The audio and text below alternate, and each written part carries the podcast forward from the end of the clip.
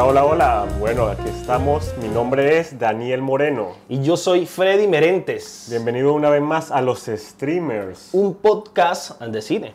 La película de hoy, ¿cuáles son? Bueno, tenemos eh, la película de Suecia y Dinamarca, Aniara, y la película de Estados Unidos, The Master. Exacto, porque el tema del que vamos a estar hablando de hoy son los cultos. Así que decidimos elegir estas dos películas, una basada en algo eh, real, otro en algo un poco más ficticio. Y bueno, ahí vamos a ver de qué, de qué vamos a estar hablando hoy. Pues. de los cultos, vamos a estar hablando de los cultos. Porque bueno, Daniel... No será... ¿Qué? Porque iba a decir que Daniel iba a explicar el podcast, de cómo entonces, para que entendiera la gente que nos estaba escuchando, como que entendiera la dinámica del podcast. Ok, ok. No, bueno, pues, ¿qué hacemos en este podcast? A ver, tenemos dos películas y comentamos sobre ellas, ¿no? Eh, cogemos dos películas que no hemos visto en nuestras vidas eh, sobre un tema en específico y las comparamos, las unimos, las desmenuzamos, hablamos sobre ella y todo lo que podamos conseguir y sobre estas y sobre el tema mismo, ¿no? Por explorar este tema. Exacto. Daniel, yo tengo una pregunta. ¿Tú tienes, has conocido alguna persona, eh, te llegaste a involucrar alguna vez o algo por el estilo con alguna secta? Pues una secta, no sé. Sí, como una secta, o sea, lo que pasa es que cuando se dice secta eh, bueno, se, se, medio sataniza un poco, pero creo que igual secta puede ser, o sea, por ejemplo, la cienciología todavía puede ser considerada una secta, pero, pero eh, no es vista de manera negativa precisamente, pues. Entonces, por eso te pregunto si conociste a alguien que estuvo pues en una mucha gente que está en la, en la católicos, ¿no? Exacto, pero supuestamente el internet dice que el internet. Sí, o sea, porque porque traté de, ajá, como que hay gente que en verdad se pone cucú con el tema de las religiones. Entonces eso se podría llamar que es medio de secta también. Pero según el Internet no es de secta porque según el Internet secta es nada más como eh, personas que están fuera de lo ya establecido de las religiones. Entonces son personas que deciden crear su, su propio concepto de religión. Pues entonces no... Por eso le llaman secta y no se llaman religión. Aunque ellos se llaman religión. Es como una lucha, pues. Por eso, pero eso es quién determina cuál es una más válida y cuál es la otra menos, menos válida. El Internet. El Internet. Bueno, no, no sé. Por eso eh, depende de tu definición de secta o lo que la gente quiera creer secta. Los evangélicos pueden ser secta, los budistas pueden ser. O sea, secta, incluso no sé si secta oculto, pues. ¿No? Lo que se le dice culto también. Es lo mismo, es sinónimo, secta y culto. Eh, yo creo que son palabras que están relacionadas este, o, sea, podría decir que son sinónimos quizás. Cultos y sectas. Yo creo que sí, porque creo que las dos están relacionadas a congregaciones de personas tratando de seguir una ideología, pues me imagino, ¿no? Como un concepto. Y entonces religión también. Claro, pero no sé, men. la verdad, no voy a venir, no, no voy, a defender, no voy a defender la religión para nada, pero creo que si hay alguien que dice que, ah, no, como que si no estás aceptado por dicha organización, entonces tu, tu propuesta no es una religión, es... Entonces lo catalogan como un culto o como una secta. Yo había escuchado una frase que decía, consigue mucha gente que cree en tu culto para que se transforme en religión. Que es, creo que es la batalla de, que tiene muchas, eh, muchos cultos que batallan por precisamente convertirse en una religión, pero no lo dejan porque de repente eh, Tiene que tener un millón de personas. O no, yo creo que es de repente por el tema de los conceptos que están manejando, porque... No, yo creo que los conceptos indiferentes. Claro, bueno... Ah, porque si hay 20 eh, millones de personas creyendo en una cosa, se lo tienen que aceptar, ¿no? Como una religión. ¿Por qué? Porque, porque aceptamos a los católicos, todas las cosas que hacen los católicos en algún momento eran raras, ¿no? Lo que pasa la es misa. Que, supongo yo, supongo yo, no sé, e insisto, yo no vengo, yo no vengo acá a defender a la iglesia católica, pero, pero es que lo que pasa es que no, yo no, no creo que esté bien dicho decir que las religiones y los cultos, o las religiones y las sectas son lo mismo. Yo creo que, o sea, obviamente si somos un poquito más abiertos y lo analizamos con un poquito más de profundidad, obviamente podríamos decir que todas las religiones de cierto modo terminan siendo una secta o un culto, porque sí, se está haciendo culto a, imágenes, a ídolos, etcétera, qué sé yo. Pero creo que en concepto de la vida como tal, yo no creo que sean, se estén relacionadas de lo mismo, no sé. No, porque yo lo que dicen es que todas las religiones comienzan como culto. Y pues cuando crecen muchísimo se transforman en religión. ¿Entiendes? Ok, lo que pasa es que, por ejemplo, si estoy tratando... Pero actualmente la gente tiene como una connotación negativa a la palabra culto. Bueno, es que también los que han tratado de levantar cultos, al menos en la, como en la era contemporánea, pues no es que han hecho un buen trabajo. Y pues, pues precisamente creo que ellos mismos son los, los, los que se han encargado de satanizar su propio nombre, porque muchas sectas han terminado mal, ¿o no? Claro, claro, pero pues entonces, si, si vamos diciendo de que las religiones cultos, muchas han terminado que han crecido y ahora son cosas multimillonarias, ¿no? O, religiones multi... muchísima gente, pues. Como la cienciología. La cienciología es una de ellas porque la cienciología se mantiene y a diferencia de muchas a diferencia de muchas eh, muchos cultos o muchas sectas que que han intentado surgir a través del tiempo. Esta sigue creciendo. La cienciología es la que está como estable, o sea, es la que se mantiene y la que podría representar la cara, aunque fue una muy eh, controversial en su momento, pero bueno, ya hablaremos de eso porque ahorita vamos a hablar es de una película que se llama Ainara, que es del año 2018. ¿De qué país que dijiste que era la película? De, es, en, sueco la película, el idioma de la película y es una coproducción de Suecia y Dinamarca. Ok. Y una coproducción. ¿Y será que los directores, porque vi que tiene dos directores? Una directora y un director. ¿Será el mismo caso de dos nacionalidades? No, la verdad no sé, este, pero es una muchacha y un, un hombre, se llama... Hugo Lija, ¿no? Hugo Lija y Pela eh, Kagerman. Kagerman. Kagerman. Okay. Y bueno, la película está protagonizada por, que bueno, lo vamos a mencionar por respeto a su trabajo, pero no es que, al menos en, mi caso, no es que precisamente yo sé quiénes son. Pero está protagonizada por Emily Garbers. Ok.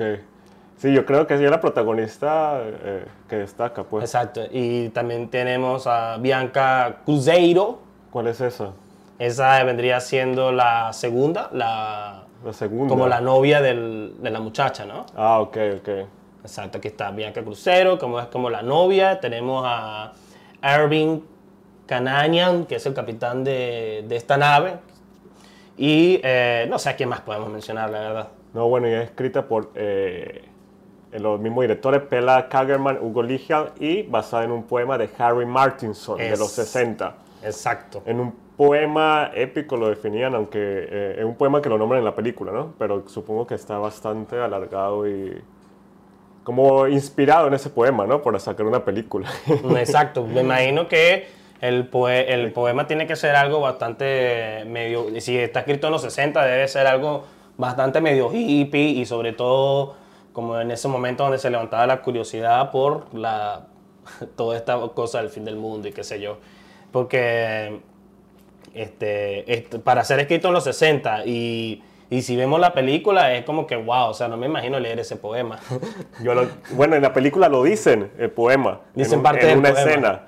Pero este, bueno, la verdad no lo, no lo procesé en el momento. Bueno, le voy a, yo le voy a dar una pequeña descripción de la película, eh, sin spoiler, no se preocupen, ya esa etapa quedó atrás, quedó en el olvido por allá.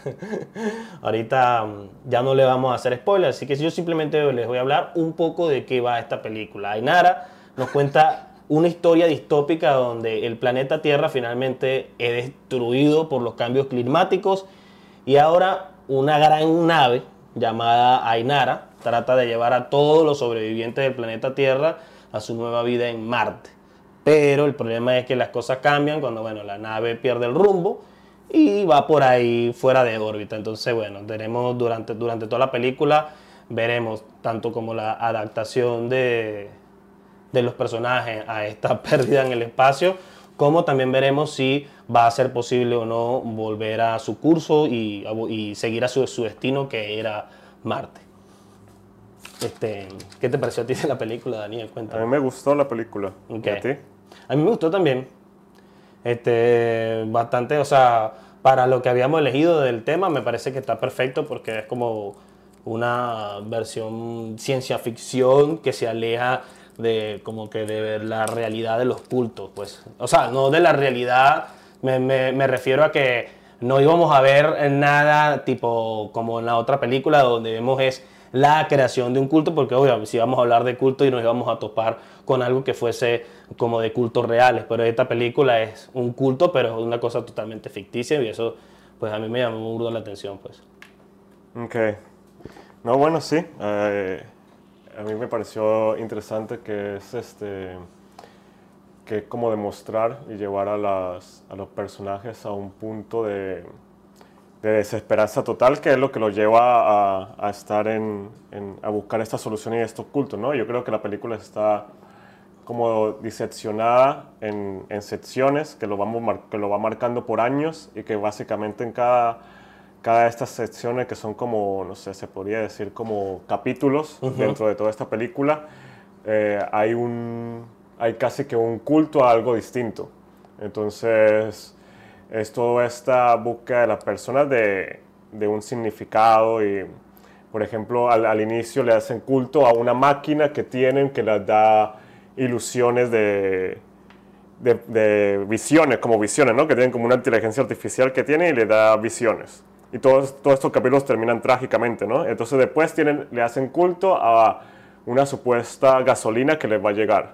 Entonces, ah, todo es creando esperanza eh, para que estas personas no mueran, porque las personas que terminan saliéndose de esta idea o que ya se terminan sin esperanza se terminan suicidando, ¿no? En, esta película. Entonces es bastante fuerte ver esto de que la gente en su momento de, de, de mayor como desesperanza o recurren a buscar esta, esta, estas cosas como cultos y es como caen en esta cosa, ¿no? Cuando están en un momento más débil, cuando empiezan a creer esta cosa que no creerían tal vez en un momento normal. Porque yo me pregunto a veces como estos cultos que uno lee y dice, ¿qué? Que hacían tales cosas, que no sé qué, que cómo llegaron a hacer estas cosas. Y es porque lo agarran en un momento que son frágiles y que llegan a hacer cualquier cosa. Y que ahí lo demuestran, por ejemplo, rituales que hacen rituales como sexuales, orgías, que son personas normales que en una situación eh, normal nunca harían esto, tal vez pero que le lavan el cerebro que llegan a esto y que tal vez la misma persona se lavan el cerebro. Como me recordó de que mucha gente dice, eh, se, le, se, le, aparece Dios es cuando están en una, en una, situación de miedo, cuando lo van a robar, cuando se le va, hay un temblor, empiezan a rezar. Y es lo mismo, ¿no? Cuando aquí que estaban, que estaban este, desvariados en el espacio y sin esperanza, cuando empezaron a buscar eh, de alguna forma cómo mantenerse vivos buscando estas excusas. Entonces así yo, lo, yo la sentí que era todo eso. Eh, no era solamente el culto que ellos crean, sino como todo esto. Cada, en cada capítulo buscaban una forma de aferrarse a algo para seguir viviendo. La esperanza, como dices tú, o sea, se mantenían ahí fabricando su esperanza. Este. Mm, ay, coño, iba a mencionar algo que me pareció interesante y se me olvidó. Damn it. No, bueno, yo creo que es muy. Eh, que nos muestra eso, el personaje principal, es, todo, es totalmente esto, ¿no? Ella es la única que está como positiva siempre. Ella está, las situaciones que están pasando, ella está tratando de, como de tratar de mejorar, como que toda la gente se siente muy triste porque ven solamente hacia afuera la oscuridad del espacio. Y entonces la chama inventa como métodos para que la gente no vea esta oscuridad. Ella era la encargada primero de esta inteligencia artificial que le mostraba imágenes hermosas. Entonces ella era siempre la, la, la que llevaba como esta luz a la, gente y en un momento la intenta silenciar y ella vuelve y empieza a ser profesora, no sé qué, pero que al final este, termina eh, también llevándosela, ¿no? Lo que iba a decir yo es el tema de la vulnerabilidad, que pareciera que a la hora de lo que es atraer a las personas a los cultos, pues eso es como el arma, o sea, ahí es, ahí tienen siempre un, ahí siempre hay un blanco fijo, ahí siempre hay un, un foco puesto sobre una masa cuando hay un grupo o un grupo de personas que se vuelve vulnerable y es muy cuando se vuelven vulnerables es muy fácil que se vuelvan creyentes, porque están ya, como decías tú también, la esperanza, pierden la esperanza, entonces necesitan aferrarse a alguien, que es lo que mencionan ahorita, bueno, podría estar un poquito relacionado, no sé, con esta cosa que dicen que yo estoy en parte de acuerdo, de seguro alguno me, me gano algunos comentarios negativos eh, en el chat de YouTube por esto, pero por ejemplo el tema de ahorita con los jóvenes que, ah, no, ahora sí todo el mundo, yo soy descendiente de cáncer, yo soy descendiente de no sé qué, que ahora todo, todos, todos sabemos ah, de astrología, de las horóscopos, de las cartas.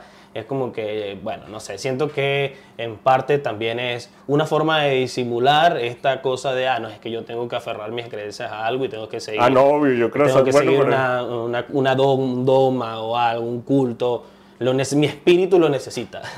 Es que tal vez es algo muy humano, ¿no? Que por eso existen las religiones, porque es más fácil buscarse una explicación este, superior a las cosas que, que tal vez afrontarlo de frente. Yo estaba también pensando, me hizo recordar a otros cultos que también, por ejemplo, en una en The, The Leftovers de HBO, Ajá, que ahí hay un culto, ¿no? Que es esta gente que también para poder procesar su, como su eh, despecho y su dolor de que pasó esto, se unen a este culto que no habla nunca y que fuma mucho.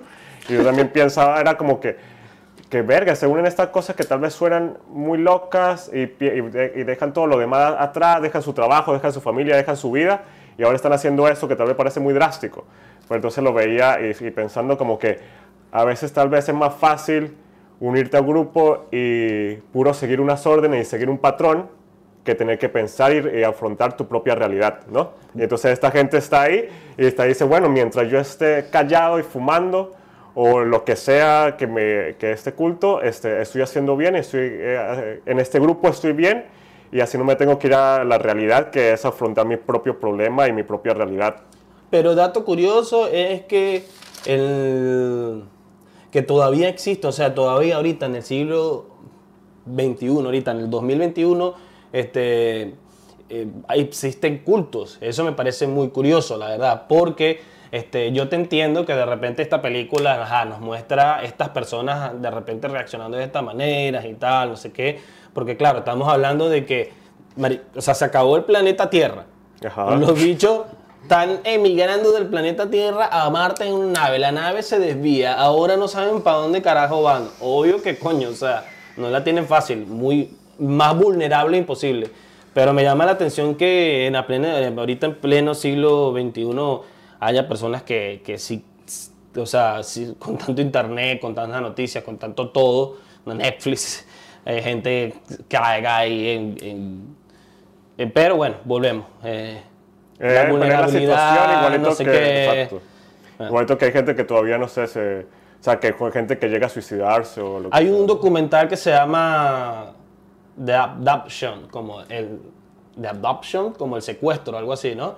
Que es sobre un tipo que se mete en la vida de una familia y empieza como a interferir en la relación entre, entre el esposo y la esposa para que se vuelvan todos más vulnerables y él poder eh, ir poco a poco metiéndose en la familia y haciéndose cargo de la niña que tenía como nueve años. El tipo era un pedófilo y lo que hacía era que mantenía psicológicamente este, manipulado tanto al papá como a la mamá, al punto tal de que dice ahí el documental de que el tipo le permitían dormir con la niña y se, se podía quedar con la niña, no sé qué, y a todas estas pues él estaba, era drogando a la niña y le estaba este, diciendo que no, nada, que se tenían que quedar ellos juntos porque venían los marcianos. pero eso es un culto, porque una familia solamente es un culto. Yo creo que sí, porque le están rindiendo culto a una persona, porque también hay otro caso de un tipo que manipula una familia y encierra como a siete miembros de una familia y no lo deja salir y tal, y los, y los tipos, eh, porque digo porque lo que pienso yo, no sé, es que se le, están rindiendo culto a esa persona porque le creen todo. O sea, personas que son capaces de decir, no, sí, Daniel, es verdad, toma mis, controla mi economía, porque tú tienes...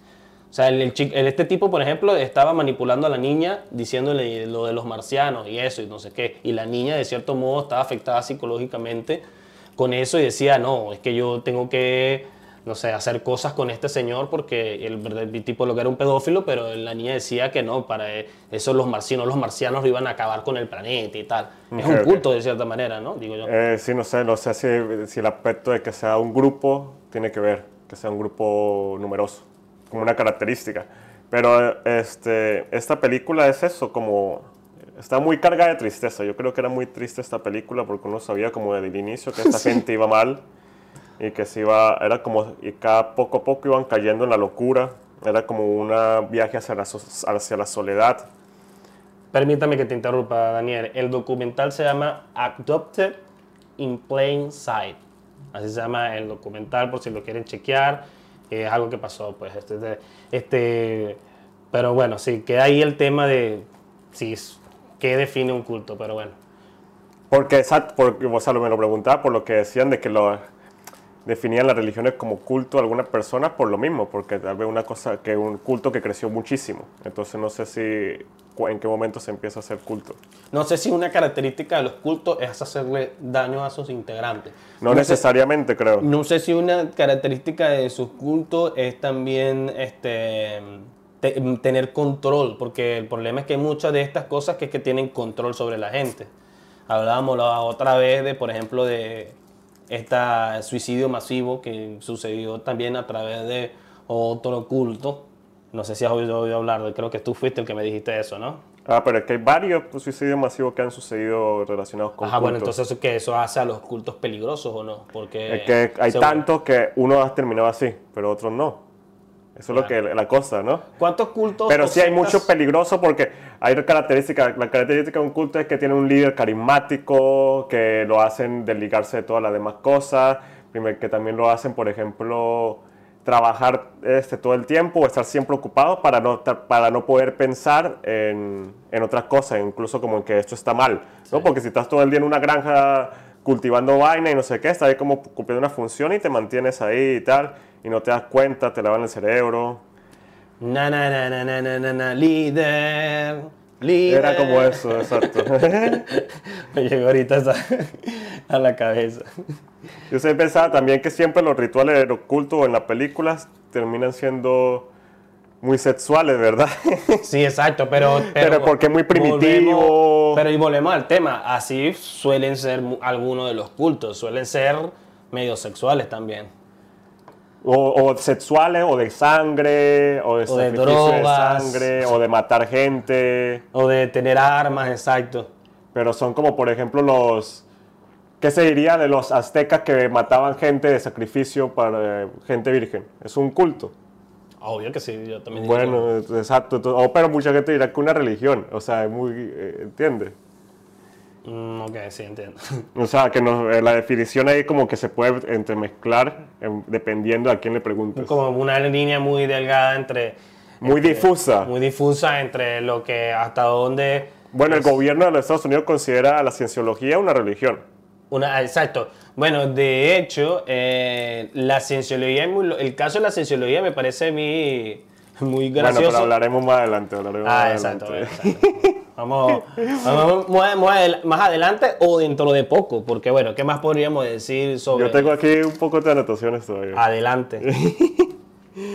no, bueno, que este... Eh, que aunque fuera, eh, que es muy interesante que esta gente eh, en esta nave que están como en una, en una, cosa totalmente ciencia ficción, ¿no? Que están viajando a Marte y tienen una máquina que le da recuerdos sobre la Tierra, ¿no? Le muestra naturaleza y que una máquina como que le da visiones, ¿no? Y le hacen culto a esta máquina porque le da visiones sobre la Tierra, porque yo me sentía también muy claustrofóbico en esta película de que todo es gris, nunca hay naturaleza, todo es gris, entonces me ponía a imaginarme, ver, esta gente pasó años y años en que todas las paredes son grises, ven hacia afuera y lo que ven es este, el espacio, la oscuridad del espacio y nada, que a través de esta máquina este, van, van a, a la Tierra, ¿no? Y se conectan a la Tierra, a la naturaleza pero entonces termina haciéndole culto a la tecnología y a la inteligencia artificial, porque le están haciendo culto a esta máquina que le permite hacer eso.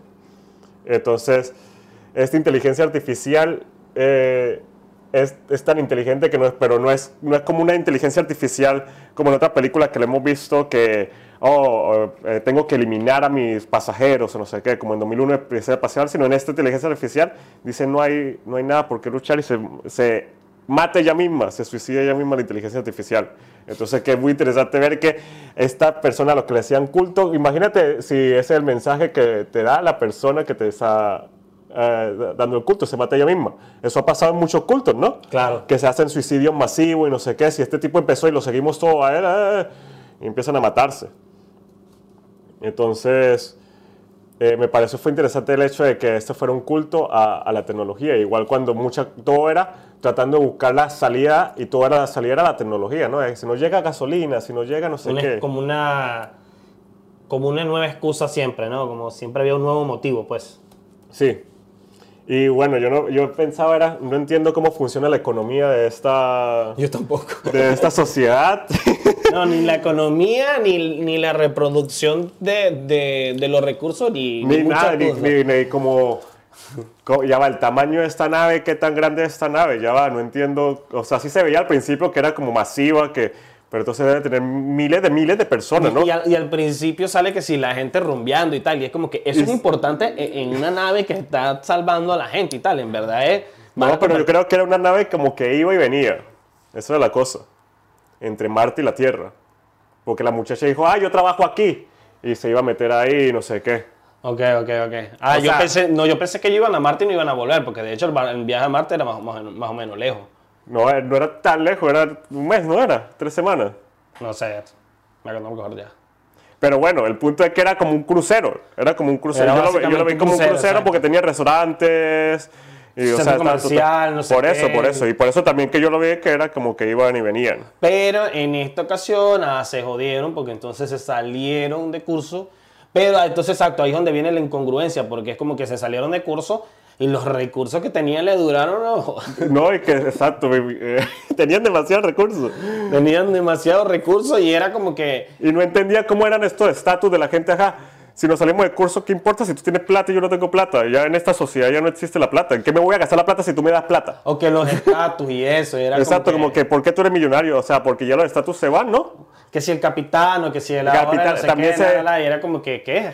Hablando un poco de la... Eh, de, de, lo, de humano, no, este capitán se vuelve básicamente un dictador. Y nunca nadie se le alza ni nada. Pero se vuelve un dictador porque el bicho lleva años y años y el tipo seguía haciendo, no, lo que yo diga, no sé qué. Sí, porque se perdieron por mucho tiempo, la verdad. Por más, bueno, la última escena que pasa son como 23 años, ¿no? Algo así. Wow. De que han pasado. Exacto, y cada, cada vez la nave ya, bueno, que ya hacia el final, pero ya con bastante tiempo, y así se empieza a ver como la nave más destruida, o sea, se la, por ejemplo, la, la, se empieza a ver cómo ha pasado el tiempo pues en la nave. Pues. Ah, pues sí, está todo llevada, está, todo llevada. Y, tal. Pero no, sí, es un, no, al final lo de la gasolina nunca lo lograron, ¿verdad? ¿O sí? No lograron la gasolina y entonces ahí se mató mucha más gente. Claro. no, no, no. Bueno, aquí volvíamos un poco esta película. la verdad, lo, lo, Pero el punto más de los, es de los cultos, la verdad que, bueno, que yo creo que, que los cultos pueden nacer muy fácil. Y aunque uno no se lo crea, uno podría tal vez que, caer en la... Eh, estar en el medio de eso sin darse cuenta. Creo que otra película que nos vimos, que fue The Circle, que hablábamos que era como un punto de la, lo culto a las redes sociales y también, ¿no? Que era esto de que hay que publicar todo y que ellos nos manden y que lo que veamos aquí. Entonces es muy parecido de alguna forma. Hay mucho tipo de culto ahorita. Exacto. O sea, hay demasiado tipo de de cultos. Unos positivos, bueno, no sé si positivos todos, pero unos menos perjudiciales que otros. Como a algunos, algunos se le puede sacar algo productivo, pues. Bueno, queriendo, no sé, igual si, si estamos metiendo el, a las redes sociales en, en, en, el paquete de los cultos, porque bueno, se podría decir que de cierta manera las redes sociales son cultos, pues, o no. Exacto, depende, sí, podría ser. Hay mucha gente que está como, hay un culto, ¿entiendes? Las redes sociales. No todo el mundo que tiene redes sociales está en, el culto de las redes sociales, podría decirse. ¿Tú crees? No sé, porque al estar en las redes sociales ya todos estamos dándole eh, de comer. Bueno, sí, ya le estamos dando ahí, le estamos dando la limona. Una película que yo de verdad recomiendo Eh, me pareció cool, estaba, me parece que no la conocía para nada y, y me gustó también como, como esta visión de que todos los personajes se sienten como bastante reales, no son gente hermosísima, eh, que habla mucho también de la sexualidad de estas personas dentro de, de este ambiente, pero lo hace como sin miedo y sin, sin, sin hacer un big deal a la vara, como que la gente sale desnuda, pero normal, pues, o sea, y y ya, y continuemos, ¿no? Que no el punto no es este. Entonces, Aniara, eh, recomendada. ¿Tú qué tienes algo más que decir, Frei Merentes? Este, no, estaba aquí tratando de ver, porque me queda la duda un poco de cuál sería entonces la diferencia entre religión y culto. Pero es que todo es muy, o sea, vuelvo y pudiera leer lo que dice en el internet, pero siento que, que es más de lo mismo, es como muy subjetivo, ¿no? Porque dice que o sea, dice que la, la religión está como basada en creencias superiores y los cultos eh, no son creencias superiores, pero hay quien define eso. Porque sí, estoy viendo aquí que dicen que, por ejemplo, eso, que en la religión creen en un ser superior, en cambio en el culto podría ser una persona. Tú eres un líder muy carismático y creemos en ti. Claro, pero entonces, ¿qué? Entonces pero es lo mismo. Hay muchos santos, o sea, por ejemplo... Todo empezó así, ¿no? No, y, también dependiendo de la religión, porque hay muchas religiones que son y que, ah, ok, o sea, se vuelve muy, muy raro, no sé, porque, por ejemplo, pensando acá rápidamente, bueno, en teoría Jesucristo fue mitad humano o algo así. ¿Cómo así? Jesucristo, porque fue hijo de María, pero era hijo de Dios. Ah, en teoría era un hombre terrenal, estaba en la tierra como ser humano. Aunque fuese divino, bla, bla, bla, bla, bla, el pana era mitad humano. Claro, como Hércules. Entonces, ¿qué? Entonces eso significa, hablando nada más del cristianismo como tal, eso significaría que, ah, bueno, yo podría decir que eso es un culto, porque le estaban rindiendo culto a Jesús, el cual era mitad humano. ¿no? Ah, bueno, no, por eso. Y no, pero podrías decir que no porque, porque era mitad Dios, entonces también. Sí, exacto. Entonces dice, este, eh, porque, por ejemplo, yo no creo ni en cultos ni en religiones. Entonces es como que, bueno, ajá, ¿y qué sabe usted? Yo puedo agarrar a alguien que crea en cierta religión y le puedo decir, ajá, pero ¿cómo sabes tú que este señor, por ejemplo, qué sé yo, Charles Manson, en su momento, obvio, porque obviamente sí fue una cagada, pero digamos que en su momento Charles Manson, cuando era un boom, que nadie sabía que, que en lo que iba a terminar él, Ah, yo hubiese dicho, bueno, pero ¿y cómo sabes tú que Charles Manson no es un ser divino, que el bicho nos va a salvar y que en verdad el bicho tiene la razón, que él es el claro. no sé qué, quién?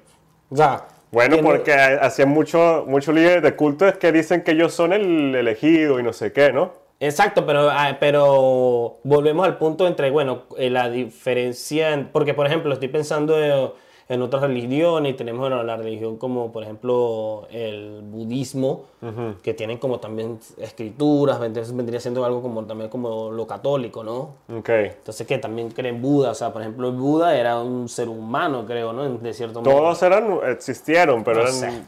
O por ejemplo esa gente que dice, este, no sé. Este está es bastante complejo, un tema bastante, es bastante complejo. Yo, la verdad, este, me cuesta ver la diferencia entre religión y culto. Si a alguien, mí también. Si alguien me la puede esclarecer, bueno, adelante, lo puede dejar ahí en los comentarios. Yo hablo desde la ignorancia, no puedo ver la diferencia entre religión y, culto. Eso que por eso al principio cuando me hiciste esa pregunta te dije, bueno, depende de lo que consideremos culto, ¿no? Exacto. porque... No, hay que por ejemplo, que mucha gente dice, no, bueno, los cultos son porque son este, que hacen cosas raras, ¿no?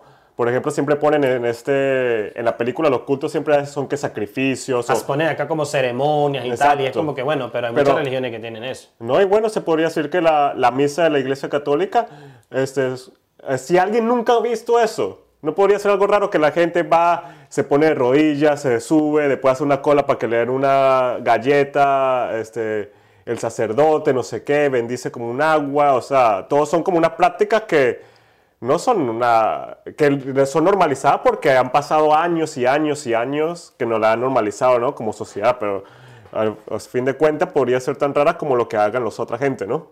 Así es, así es. Y eso me hizo recordar a otra película para recomendar sobre cultos, eh, Midsommar, que es una película del año pasado, del año antepasado.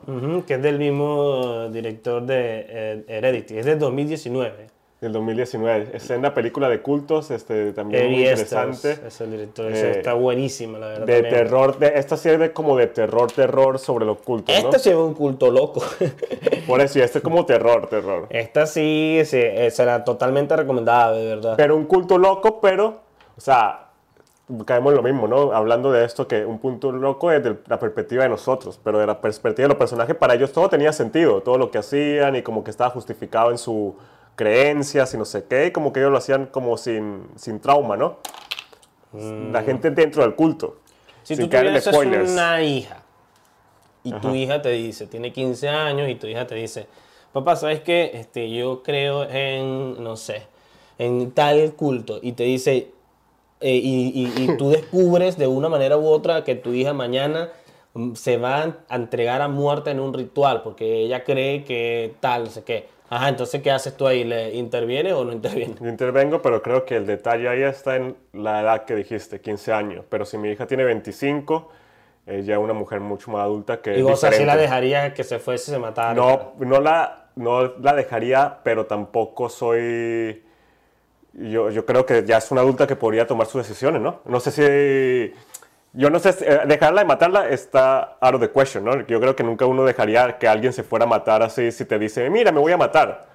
Pero si, pero si ella dije, si está en una metida en una religión o culto raro, ¿quién soy yo para decirle que no puedes estar si ya tiene 25 o 30 años? Claro, pero ¿qué tal si esa religión o culto raro, en parte de su cosa es que, no sé, la protagonista tenga que cortarse, la protagonista, la integrante tenga que cortarse un brazo. No, claro, si se está haciendo así daño, así, eh, pues no lo apoyaría, obviamente. Esa es la cosa, ¿no? Pero, por ejemplo... No me sí que todos los... Ah, bueno...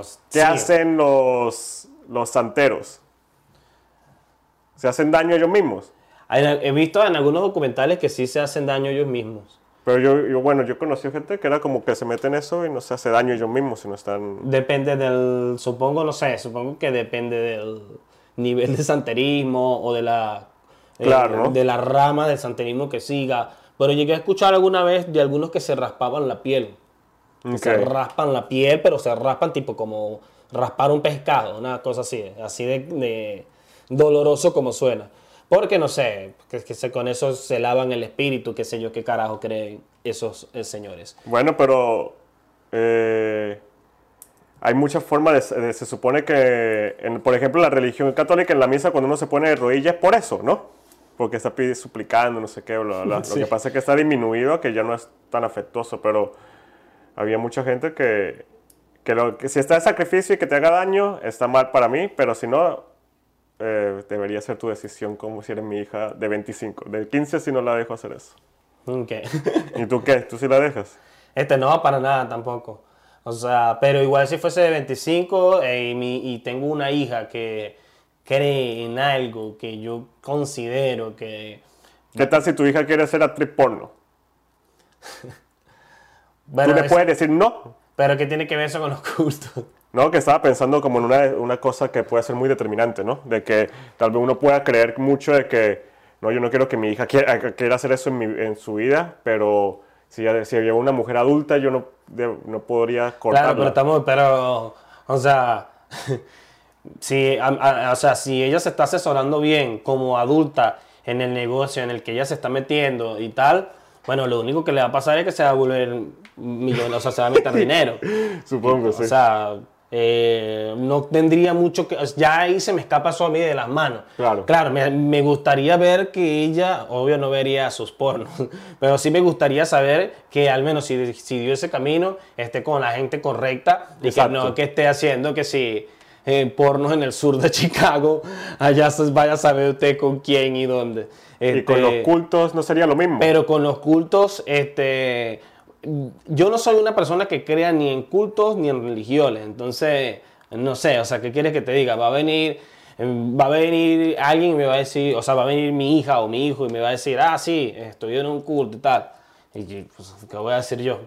lo primero lo tendría, supongo que lo tendría que respetar. Se tendría Pero, ¿y escuchar qué? Porque tal vez, no, bueno, en este grupo que estamos nosotros, lo que hacemos es que plantamos árboles y nos reunimos a cantar alrededor de los árboles y ya.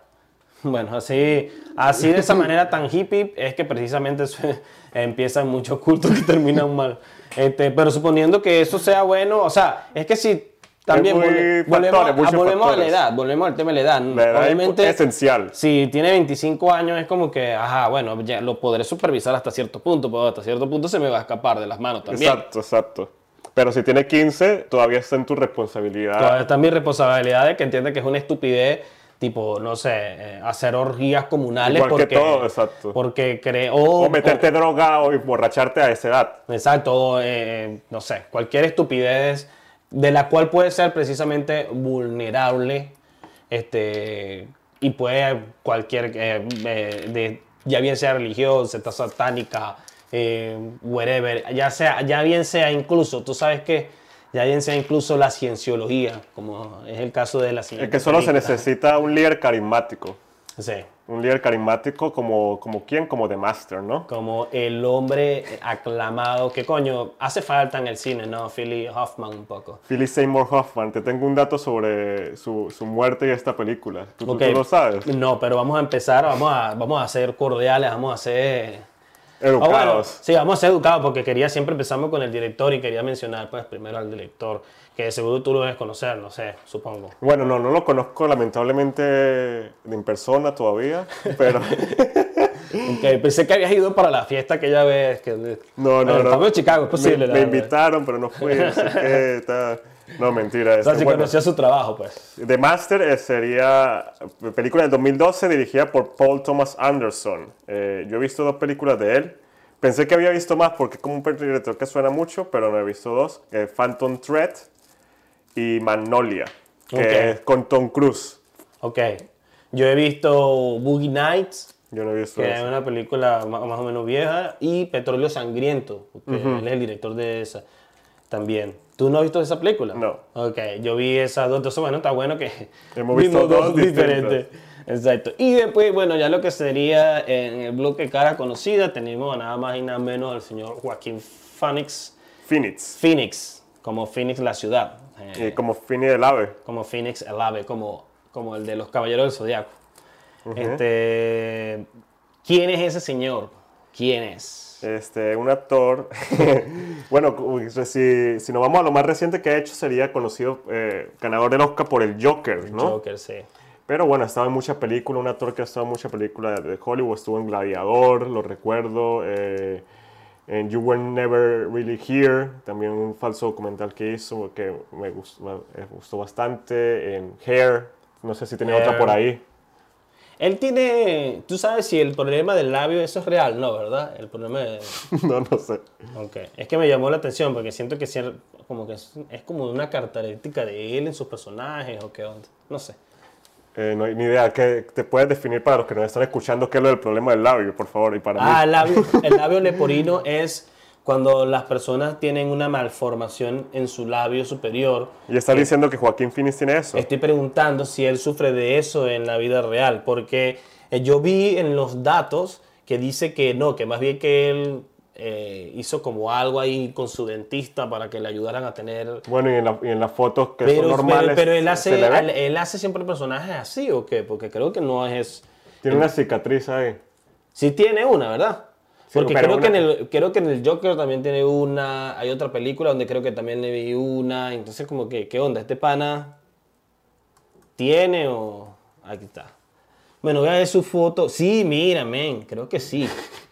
bueno, pero entonces no es por los personajes, es por porque él tiene así. Sí, sí, A esto es lo que me refiero, ¿ves? Sí, se llama Microform Cleft Lip. Este... O labio leporino en español. Para los que no lo saben, porque, porque, si alguien no lo sabe en español, mucho menos lo va a saber en inglés. Entonces, bueno, ahí tienen el nombre de, lo que estamos hablando. Y sí, resulta que sí, que el actor tiene... Yo ni me di cuenta de eso. Mira, aquí está en esta foto también, perfecto. No, es que me llamó la atención porque dije como que ya va, pero este personaje, este actor todos los personajes tienen esa enfermedad, esa...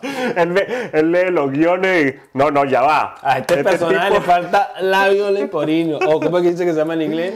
No, no microform cleft. Este, ah, bueno, entonces mira, estamos descubriendo acá que el señor Joaquín Phoenix tiene, Phoenix tiene labio leporino y que también fue eh, ganador del Oscar. Verga, o sea, bueno, entonces eh, aquí para toda nuestra gente escucha que tiene labio leporino, mira, hay esperanza para todos, se puede llegar a ganar el Oscar, no importa, no te pongas limitaciones, muchachos. bueno, sí. mira, cualquier pide con labio leporino y ganador del Oscar, así que hay esperanza para todos.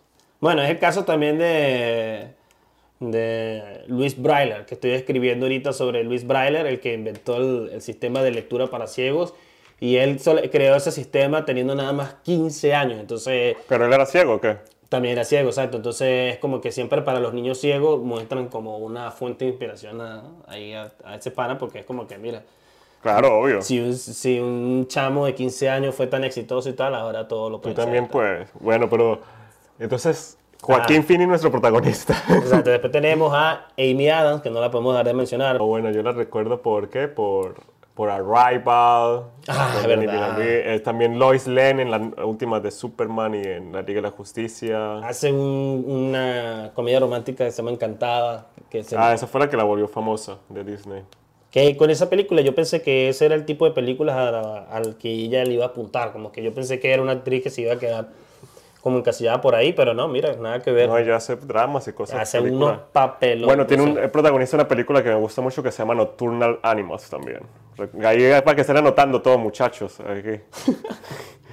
y bueno, nuestro eh, sería, para cerrar, el trío sería Philip Seymour Hoffman, ¿verdad? Exacto que es el personaje de Master. Pero hay una persona que yo quiero nombrar que es Remy Malik. Está ahí, que es Mr. Robot. Y hay otra que yo quiero uh, nombrar que es uh, Jesse Plemons.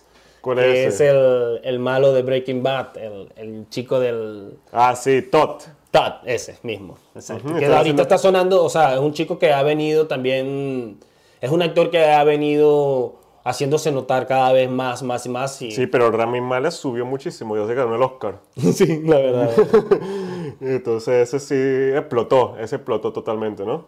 Exacto. Pero bueno, ahí cierra nuestro cat. Aquí para lanzarte el datico que te tenía sobre lo de Philip Seymour Hoffman, es que este, él se murió en el 2014, ¿no? Y esta película salió en el 2012, pero él se murió, ¿qué? ¿sabe exactamente de qué se murió Philip Seymour Hoffman? Eh, creo que de alcoholismo, ¿no? Exacto, una, como una sobredosis, como que estaba borracho, no sé qué. Como algo con el relacionado al alcohol, exacto. exacto, y el bicho estuvo 23 años sobrio hasta el día del estreno de esta película, cuando bebió un trago y ahí recayó totalmente. Recayó y fue lo hasta que lo mató. Sí, sí ser, moraleja, ser exitoso o tener un éxito puede ser peligroso. Porque Pero el tipo duró 23 años sobrio. Porque lo nombraron al, al, Oscar con esta película, ¿no? Lo nominaron varias veces al Oscar. Estuvo Burde nominado al Oscar, pero creo que no lo ganó. O sí lo, no, sí lo ganó, perdón. Lo ganó con una película que se llama Capote. Pero bueno, con esa también lo nominaron, y, pero murió. Él era un buen personaje, un buen actor de esos que siempre tenía como personaje de reparto, pero era muy bueno. Sí, yo lo recuerdo a él en, una película de Misión Imposible, lo de la pata de Ah, pero ese es el, ahí es el, el villano. El villano. El villano. Ok, bueno, vamos entonces a pasar a, hablar un poco de la película. Daniel nos va a hacer una, descripción de la misma, porque bueno, porque yo me salté el orden. Porque me tocó. Eh, eh. me salté el orden y ahora le toca a él. Él había dicho que iba a describir la otra, pero bueno, cosas que pasan, pues. ¿Qué, qué más se puede hacer? Daniel, por favor, descríbenos ahí. No, bueno, tenemos en The Master a un veterano de la Marina, eh, interpretado por Joaquín Phoenix, que tiene el nombre de Freddy. Y que es una persona que tal vez se siente como muy inestable, ¿no? Que le falta como una guía y que por tribulaciones de la vida logra conseguirse con el personaje de Philip Seymour Hoffman, que eh, le, lo enseña o lo introduce a este nuevo mundo sobre como casi que una organización tipo culto que él está creando, ¿no? Y que nos damos cuenta que es que nos habla básicamente de la creación y la fundación de lo que es la actual Iglesia de la Cienciología. Entonces toda esta película es siguiendo eh, el inicio, el origen y el, al fundador y viendo de dónde viene esta práctica, ¿no? Y, y creo que con una visión muy directa sobre lo que el, el, director cree sobre esto también. Exacto, la película lo que hace es que nos narra, o sea, nos cuenta parte de la historia de la fundación de esta iglesia llamada la Iglesia de la Cienciología, fundada por eh, Ron Hubbard en el año 1954 en los Estados Unidos. En la realidad se llama así. En la realidad se llama así, exacto. ¿Cómo se llama el personaje? No, no lo sé. Yo tampoco. Pero sí, se llama el, fundador de la cienciología, eh, se llama Ron Hubbard. Y este señor, bueno, creó esta cosa en el año 1954. Él empezó su como sus primeros movimientos con una cosa que le llamaba la dianética, creo, ¿no? Ok. Quería, déjame corroborar por aquí rápidamente. En el personaje en la película, ¿verdad? Se llama Lancaster Dot. Lancaster. Pasa lo, pasó lo mismo que con la película de, de McDonald's, ¿verdad? Bueno, no, pero la diferencia es que la de McDonald's sí es, eh, dice que es totalmente la historia de McDonald's y este director dice que es inspirada pero no basada. Como que por eso nunca, nunca hablan de la cienciología directamente, siempre usan otro, nombre de todo. Por ejemplo, ese personaje de Joaquín Phoenix es totalmente inventado, sino que él como que agarró el concepto de esto, de que, mire, esto pasó y tal, y se imaginó una historia de verga, ¿qué hubiera pasado si de cómo hubiera pasado esto, no sé qué, agarrando todos estos datos de la cienciología, ¿entiendes? Pero sabes que sí hacen cosas de la cienciología. Ah, no, todo es de la cienciología, exacto, pero por ejemplo, todo esto de Joaquín Phoenix se lo inventó y tal. Claro, exacto, el personaje de él no existió, es una excusa para, contar esto. Y también para darle como cierto aspecto positivo al... De alguna forma. De alguna forma le, le lava un poco el rostro. Y no, y que incluso si te, eh, buscando sobre la sociología, la sociología es más loca de lo que en verdad. De lo que la muestra la película. En la película la muestran una versión muy lavadita, como chévere incluso. Y exacto, y aún así eh, el director se la mostró a Tom Cruise, que tú sabes que Tom Cruise es eh, de la pertenece a la sociología y Tom Cruise como que se ofendió y tal, no sé qué. Claro, claro. Bueno, por eso que... Y, y la película es como que a mí no me pareció que le lanza tanto. Le lanza muchísimo. Mm, bueno, o sea, pero lo que iba a decir es que dicen eh, que a él se le ocurrió la idea de esta película cuando hizo Magnolia con Tom Cruise. Pero que esperó 12 años para hacer esta película por respeto a Tom Cruise. Y por eso también se la mostró de primerito, por respeto a Tom Cruise, porque era su amigo y tal. O siguen siendo amigos, supuestamente. Pero sí le lanza como que le demiente de que no, que este tipo es un pajugo que está hablando pura paja. Pero, pero es una película ah, como neutral, pues, o sea, en ningún momento así se, es como la película de McDonald's, de Founder que no es que en algún momento te están diciendo que alguno, algún bando es bueno o malo. Claro, tal vez no te lo dicen tan de frente de frente, porque también te muestran como cosas buenas de la terapia que usan, ¿no? Y, lo que hace es que te muestran hechos reales, que bueno, a los hechos reales que carajo no se pueden escapar, como el tema de la evasión de impuestos. Ah, porque que eso todas las religiones lo hacen. Exacto. Porque este señor, este señor era una joyita y, y mandó a hacer como una especie de le llamó la Operación Blancanieves, que era... ¿Pero eso es en la vida real o en la película? En la vida, eh, sale en la vida real, ah, o sea, pasó en la vida real y sale representado un poco en la película.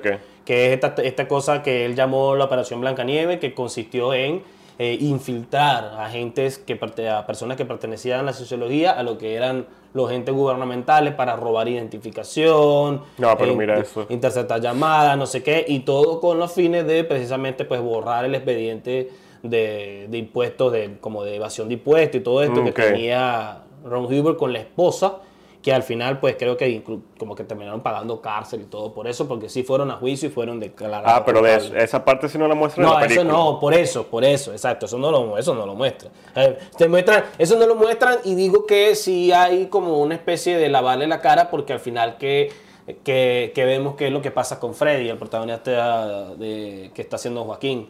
Termina haciendo un podcast en Chicago, Freddy. No, mentira. Termina haciendo un podcast en Chicago, exacto. No, no, sino como que el tipo en serio avanza, ¿no? Y como que... Exacto, demuestra que de cierto modo la... Pero porque él no se quedó ahí. La técnica sí funcionó, pues. Pero él no se quedó pegado ahí en la cienciología, ¿no? O en el culto este. Él se, al, final, al, final, al final, él se va. Y por eso tal vez como que aprendió, pero supo cuándo salirse también. Esto, eh, porque esto que, bueno, hablando de la terapia, que no sé si tiene el nombre por ahí de cómo se llamaba la terapia que hacen, como... Eh, es loco porque... auditory. Eh, ah, las auditorías. La auditoría, auditoría. las auditorías... Son las que demuestran ahí en la película que son estas preguntas que le lanzan y no sé qué, pero en la realidad lo hacen con una maquinita extraña que como un eh, lector de mentiras, como un... ¿Cómo es que se llama esto? Detector de mentiras. Detector de mentiras. Yo dije un lector de mentiras, perdón. Como un detector de mentiras. Ah, ok. Ellos lo hacen con una maquinita así en la vida real. Ok, ok. O sea, en la, eh, en la cienciología real. Pero en, el, en la película está demostrado cuando se lo hace Philip Seymour Hoffman, que hace un interrogatorio a Joaquín Phoenix, que voy a hacer aquí la acotación de que esta película son actuaciones de primer nivel por, lo, por todo el, por el reparto y en especial Joaquín Phoenix, que se le ven aquí ya los aires de o sea, viendo en retrospectiva, en este personaje se le ven los toquecitos del Joker ya viniendo, ya, ¿verdad? Viniendo, ya venía. O sea, se veía que, que ya se estaba ganando el casting. El Joker no se construyó de un día para otro, sino que se veía que ya venía como haciendo personajes similares y que en el Joker fue el momento que lo culminó. Pero está ahí, Philip Seymour Hoffman también hace una actuación este, brutal, que se lo cree uno el líder, y lo, entre los dos una química que uno se la cree totalmente. Sí, tuve la combinación ahí, la combinación Joaquín Phoenix y, y este señor, Philly Hoffman, me parece eh, mucho eh, a la combinación de que habíamos visto anteriormente con Matt Damon y Robin, Williams, que tú ves ahí que son como que, bueno, es que son dos niveles diferentes de actuación, pero son dos actorazos igualitos y, es fino porque está y que cada uno está aportando al otro. Y está viendo ahí a la par dos actorazos dándose uno con el otro muy, muy bien. La, el, el tema del reparto les quedó muy bien. Bueno, ahí para regresar con lo de la terapia que estaba nombrando, que son estas preguntas que como que le lanzan, que, que para evitar las reacciones y tratar de que las personas este, como que liberen esto que tienen ahí, porque bueno, en la película muestran que, que a, de estas preguntas, eh, el personaje de Joaquín Phoenix libera como muchos traumas que tiene y como cosas de experiencia se las cuenta, ¿no? Y la, y la saca. Y entonces como con la repetición y tal, me recordó justamente a la última escena de Good Will Hunting, eh, con Robin Williams y Matt Damon, que, que, le dice que Robin Williams le repite y le repite algo a, Matt Damon hasta que boom, se Está usando la cienciología ahí, Robin Williams, no nos dimos cuenta. ¿eh? No, eso le dicen que eso eh, en el psicoanálisis usan técnicas así. Tú sabes que yo quiero... Ah, perdón, sí. Ah, no, disculpa, disculpa. No, que el problema con la cienciología es que lo adornaron con un pedo de que los aliens y cosas, una cosa loca. O sea, no sé si leíste un poco sobre su mentalidad. Y que por eso como que parte de los que no lo consideran... O sea, lo llaman una religión ovni, porque como parte de, sus creencias es decir que, bueno, que hay más de... que vienen los extraterrestres o cosas así. Pero sabes que quería comentarte que yo estuve en un grupo de teatro por allá en el año 2007. Hice un curso de un año con un grupo de teatro que parte de sus enseñanzas tenían que ver con cienciología. Y era muy, eh, ver para la película para mí y ver los ejercicios que hacían, para mí fue como hacer un, un callback, porque veía precisamente mucho... cosas de las preguntas y los interrogatorios. Todo igual. Y sabes que yo llegué a parte... Esto es un poquito más raro todavía, porque yo llegué, no voy a decir obviamente el nombre de la agrupación para no comprometerla, pero yo llegué a estar en el, como que ya era yo fui escenógrafo de la agrupación, pues llegué a trabajar, ya pasé de ser alumno a, pasar a trabajar con ellos directamente. Entonces, obviamente, tenía que ir a, a reuniones, organizaciones y cosas. Tenía que ir a reuniones, pues. Y en estas reuniones, este, sí tenían esta cosa, me llama mucho la atención porque ahí sale en la película lo puedes ver, pero sí tenían esta cosa de, oh no, es que Daniel está molesto hoy, de seguro está en el nivel tal eso es porque tiene que hablar no sé qué va en tal. Entonces trataban de siempre filtrar el comportamiento de las personas según la base de la cienciología y ellos Pero decían eso todo inventado y eso y ellos decían que según o sea según ellos no el grupo de teatro no era cienciólogo pero todo lo que hacían era de de cienciología. Entonces, por ejemplo, tenían ejercicios como ese, que yo no recuerdo cómo se llamaba, pero sí era una cosa así de que en el teatro, obviamente, porque estaba adaptado a teatro, pero era una cosa así como que yo tenía que activar tus botones. Entonces, si yo conseguía un botón tuyo, tipo, yo empezaba a decir, ay, eh, estoy saliendo con tu hermana, estoy saliendo con tu hermana, y tú te empezabas a reír, entonces yo tenía que yo tenía que trabajar eso, trabajar eso y tú tenías que trabajarlo en el sentido de que tenías que pasar ese botón. Eso es básicamente lo, mismo, exacto. Exactamente lo que hacen en la película y eso de tocar las paredes y gritar, puertas de ventana, no sé qué. Eso, exacto, que es un ejercicio eh, como muy teatral se podría decir. Se, podría, se podría decir que se, para el teatro funcionan mucho porque sí termina porque una de las cosas que tiene la cienciología es esta cosa del como el manejo de las emociones y, liberarte de emociones reprimidas del pasado, porque así tu vida va a ser mejor y bla, bla, bla. Eso aplicado al teatro, al menos pues. Pero es que yo creo que ahí puede tener sentido también que, que por lo mismo, ¿no? Que quiere llegar a emociones, por que tal vez una actuación, el teatro, estás ahí. Pero es diferente que en, esta película, y me imagino que en la, vida real también es así, que dicen que te lo venden como de que te va a curar el cáncer, te va a hacer esta, esta cosa reprimida, que entonces te lo vendían como una, como mucho más, una ciencia. ¿Te una refieres a la cienciología? Sí, sí, que lo de las regresiones esas te iban a curar todo esto y tal, y no sé qué. Entonces yo creo que un poco iluso creer... Un poco exagerado. O, y, puro fiarse de eso. Ah, no, no voy a tener quimioterapia, sino voy a mi terapia sociológica. Supuestamente en, supuestamente en cada iglesia, donde, o sea, en cada país, en cada ciudad donde hay una iglesia u organización de, de la cienciología, supuestamente hay una oficina dedicada a, Howard, al fundador, porque entonces como entonces me imagino que eso es lo que también los convierte un poco en cultos, en sectas, porque eso me parece un poco raro, ¿no? Aunque bueno, podrías decir, bueno, la alabar a un dios y tal, sí, pero igual, este, este es igual de raro, o sea, no le quita lo raro. ¿Qué es eso? Eh, pero, pero si pasan mil años, ya no va a ser tan raro. Ah, bueno, le daban al, al tipo que fundó la cienciología hace mil años. Exacto. Lo que pasa es que se validan con el tiempo. Es como leer la, la exacto, como decías tú uh, un poco antes, ¿no? Ponerse ahorita a decir, oh, sí, eh, ponerse a juzgar o analizar o a ver, a, sí, analizar un poco a lo que hacían los mayas, los aztecas, toda esa gente que mm, hacía rituales, por ejemplo, yo estuve en Perú y ahí explicaban en el Machu Picchu que bueno, una de las cosas que hacían eran estas cosas de, de sacrificar niños, ¿no?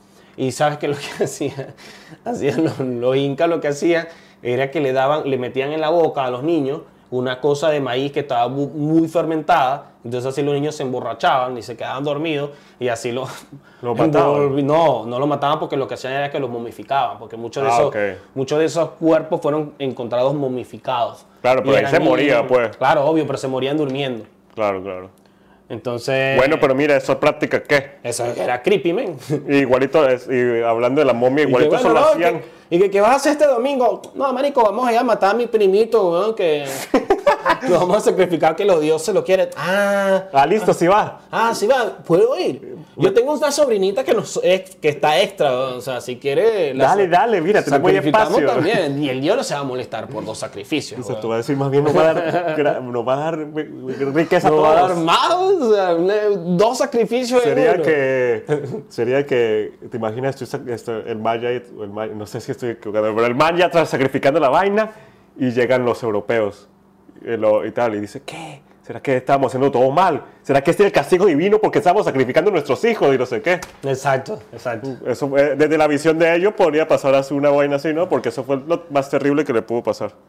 Pero bueno, ese es otro tema para otro podcast. otro día hablamos de las culturas mayas. Este, bueno, ¿qué te parece? ¿Tú tienes algo más que, que agregar, que comentar, que quieras...? No, bueno, yo quería también hablar de la, de la cinematografía de esta película, que se nota que son que es hecha con mucha experticia, que es como muy delicada y que los, pero todos los colores se ven muy bonitos, todo el diseño de producción es excelente, los vestuarios, eh, como las fotografías son como muy clásicas pero muy perfectas, está como muy bien hecha la película. Muy bien producida la película. Sí, en, la parte técnica y en la actual. Y creo que también es un guion que, eh, que tal vez a mí no me terminó de conectar, pero creo que está muy bien construido de todas formas. Pero que, que bueno, que que la otra yo creo que me llegó más en, forma emocional eh, que esta. Ok, ok. Ok. Este, bueno, yo, yo no sé, yo, ¿será que concluimos, te parece? Bueno.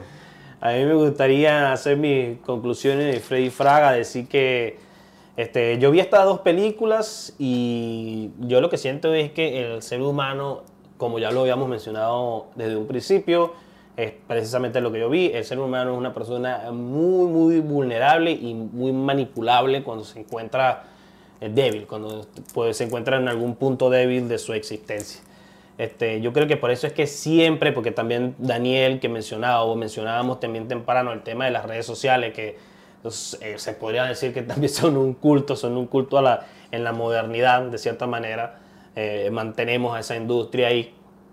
Este, por eso es que bueno siempre filtrar lo que consumimos y tener criterio independiente de lo que es la, la libertad, ¿no? porque al final eh, siento que las personas que caen en cultos o en religiones, lo que sea, creo es indiferente, creo que esas personas, dependiendo obviamente de la, de la perspectiva y de cómo se entregan a esto y, y, de cómo lo quieran ver, muchas veces pues terminan entregando parte de su vida a las creencias de otro que simplemente le dio la gana de decir, ah, esto es así y tal, y es como que ah, sí, lo voy a seguir. Y siento que hay que tener un poco de criterio. Sí, ciertamente. Bueno, yo quería decirte eso, que los cultos eh, hay que estar muy pendiente de ellos, ¿no? Porque uno, este, en momento puede uno conseguirse en eso sin, sin, haberse dado cuenta. Y que hay muchas cosas que pueden ser cultos sin uno darse cuenta. Pero bueno, hay que estar con los ojos abiertos, eh, tratando de siempre ver las cosas como centrado y y nada, ayudar a personas si vemos si están metidas en cultos que lo, que, lo van a llevar a suicidios masivos. exacto, exacto. ayudar a quien nosotros sepamos que está a punto de comprar Herbalife o cosas así. Exacto, es ser oculto, la verdad. No, eso le llaman como que es pirámide. Es una, una eh, pirámide eh, piramidal. O sea, es peor que un culto, básicamente. Es una estafa piramidal. una estafa piramidal, exacto. Pero es como un culto. O sea, la gente que se mete en el ay, no, que no sé qué, que eso cambió mi vida. Y caen ahí en una trampa loca ahí. Porque se lo venden como así para que lo vendan más fácil. Claro, no, no, no, no. bueno, alejado del Herbalife. Esta es la conclusión de este, de este podcast. El podcast es, eh, mire, si se ponen, si se ponen a vender el Herbalife, van a terminar en el espacio allá, perdidos en órbita, yendo a Marte. Eh, yo le di a ambas películas, le di 7 puntos. Ah, yo también. También. Sí. Me parece que se lo que, o sea. ¿Y cuál te gustó más? ¿Cuál? Mm, mm, buena pregunta. Me gustó más The Master. Pero capaz estoy cayendo en el cine hollywoodense, entonces estoy diciendo, ah, no, porque es que me gustó la actuación de, de Joaquín o del otro actor o de mi edad, o sea, pudiera estar, estar, tentado, porque la verdad el otro concepto también está muy, muy interesante. A mí me gusta exacto, la otra como, como de la ciencia ficción y todo. A mí me gustó más de Master, diría yo. Okay, okay. Ahí por, por milésimas... Pero, pero por milésimas de punto. el mismo puntaje, exacto. Por milésimas de punto diría que me gustó más de Master. Gracias por cederme el honor de presentar el juego donde vemos la filmografía de un actor y contamos las películas que hemos visto en este tablero eh, va bastante cerrado desde el principio. Actualmente va 6 a 5 a, favor, a mi favor. Y bueno, vamos a ver cómo, cómo salen las cosas el día de hoy. ¿Okay? Empecemos entonces con la invitada, para que no sigan que aquí somos unos machistas, que no ponemos nunca a mujeres y no sé qué. ya hicimos, hicimos a Angelina Jolie y la invitada del día de hoy pues es Amy Adams. Es eh, eh, familia, o sea, es como sobrina de los locos Adam. ¿De pana? No me chiste. los locos Adam no existen, Daniel. Pero ella es, tiene 46 años, nuestra wow. Amy Adams. Me sorprende bastante. 46 años, empezó su primera película, es del 1999. Exacto, que se llama y iba a terminar de diciendo de que hasta el 2018 ha hecho 43 películas. O sea, en 19 años ha hecho 43 películas. Casi, más de dos por año. Casi como 2.3 películas por año, una cosa así. Mm, wow, debe tener... O sea, tiene un... Ella está en su buen momento ahorita, ¿no? Además, porque sigue saliendo en muchas películas y está ahorita, más que nunca está más ahorita más que nunca le quedan sus últimos años de gloria además que que ha venido haciendo un muy buen trabajo. Cada vez que sale ella en una película hace, hace un muy buen trabajo con los personajes. Bueno, ella es de las actrices que dicen que, que, que, se va a ganar el Oscar pronto, ¿no? Dice, se han, sido nominadas seis veces al Oscar, pero nunca ha ganado. Ok. Entonces, eh, no debe faltar mucho antes de que la nominen, ¿no? Ok, bueno, entonces... Um, vamos a empezar. Vamos a empezar. Desde el 1999 tenemos Drop Dead Gorgeous. No, yo no la vi. No, no. Eh, después Psycho Beach Party. Tampoco la vi. The Chromium Hawk. No. Cruel Intentions 2. No. The Slaughter Rule. No. Pumpkin. Tampoco. Serving Sarah. Serving Sarah tampoco. Como ah, mira con el chico de Friends. No lo he visto eso tampoco. Yo tampoco. Yo tampoco no he visto ninguna de estas, pues. Pero Catch Me If You Can, yo la vi que yo también. con Leonardo DiCaprio y Tom Hanks. Basada como en algo real, algo así, ¿no? De Steven Spielberg, sí. A mí es peliculón, peliculón. Ok, continuamos. The Last Run. no. The Wedding Date. Tampoco la vi. Standing Still. Yo no vi esa película. June Bug. No.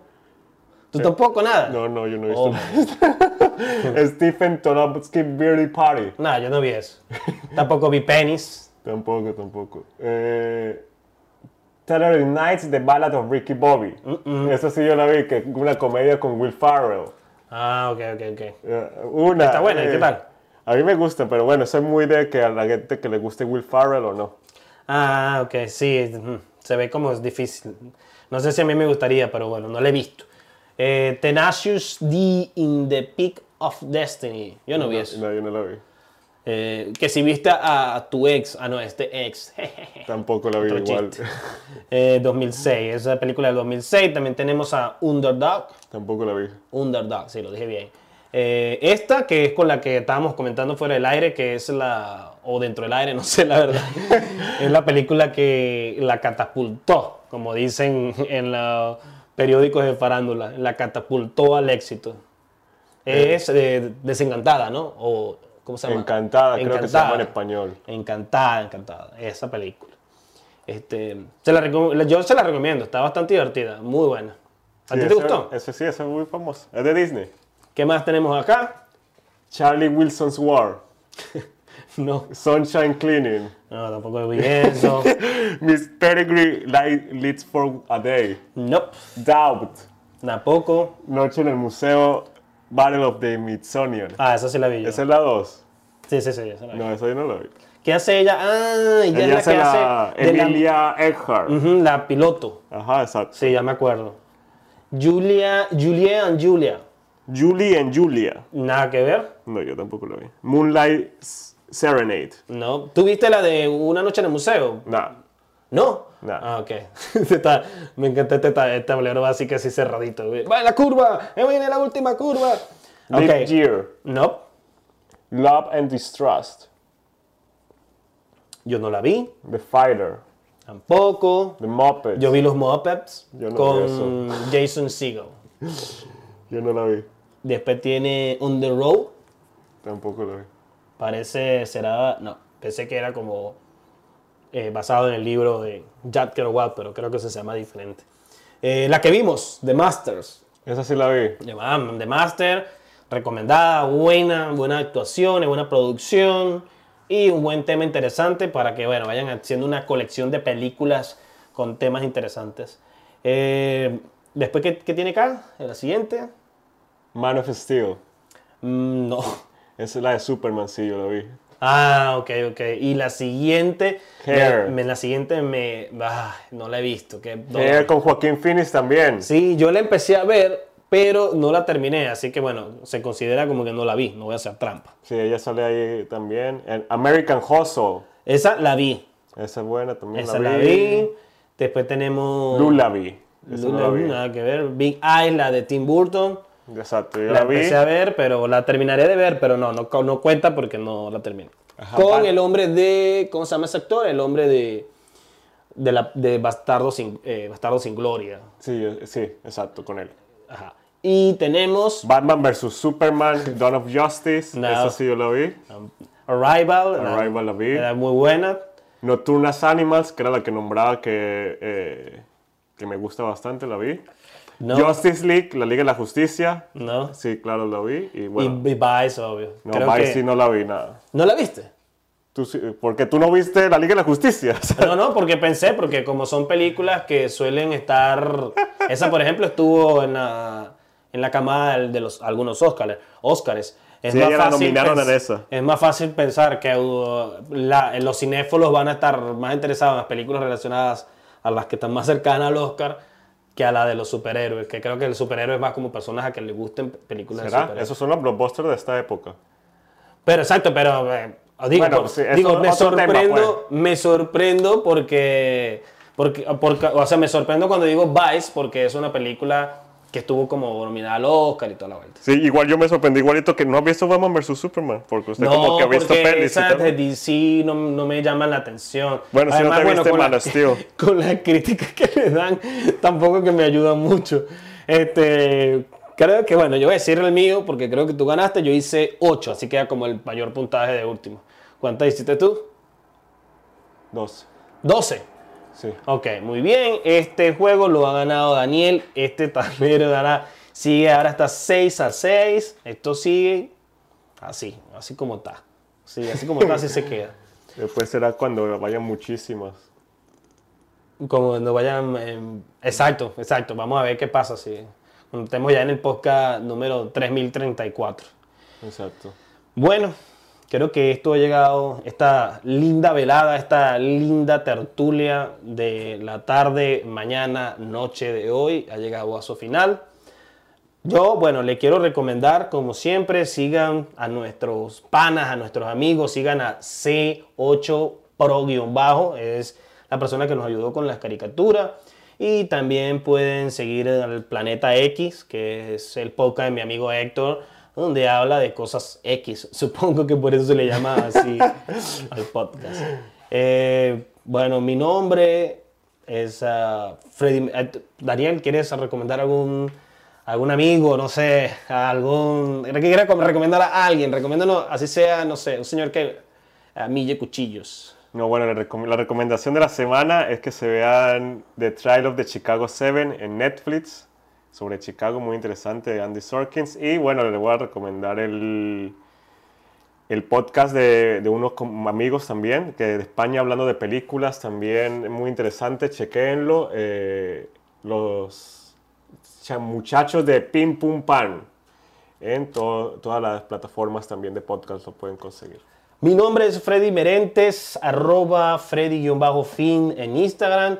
Eh, muchas gracias por escucharnos. No olviden darle like, compartirlo si de verdad les pareció interesante.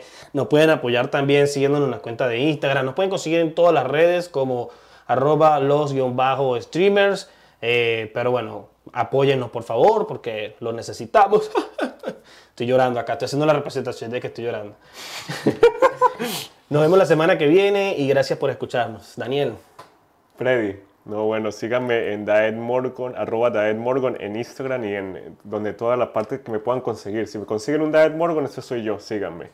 Y así que nos vemos la semana que viene con los desastres naturales. Adiós. hasta pronto.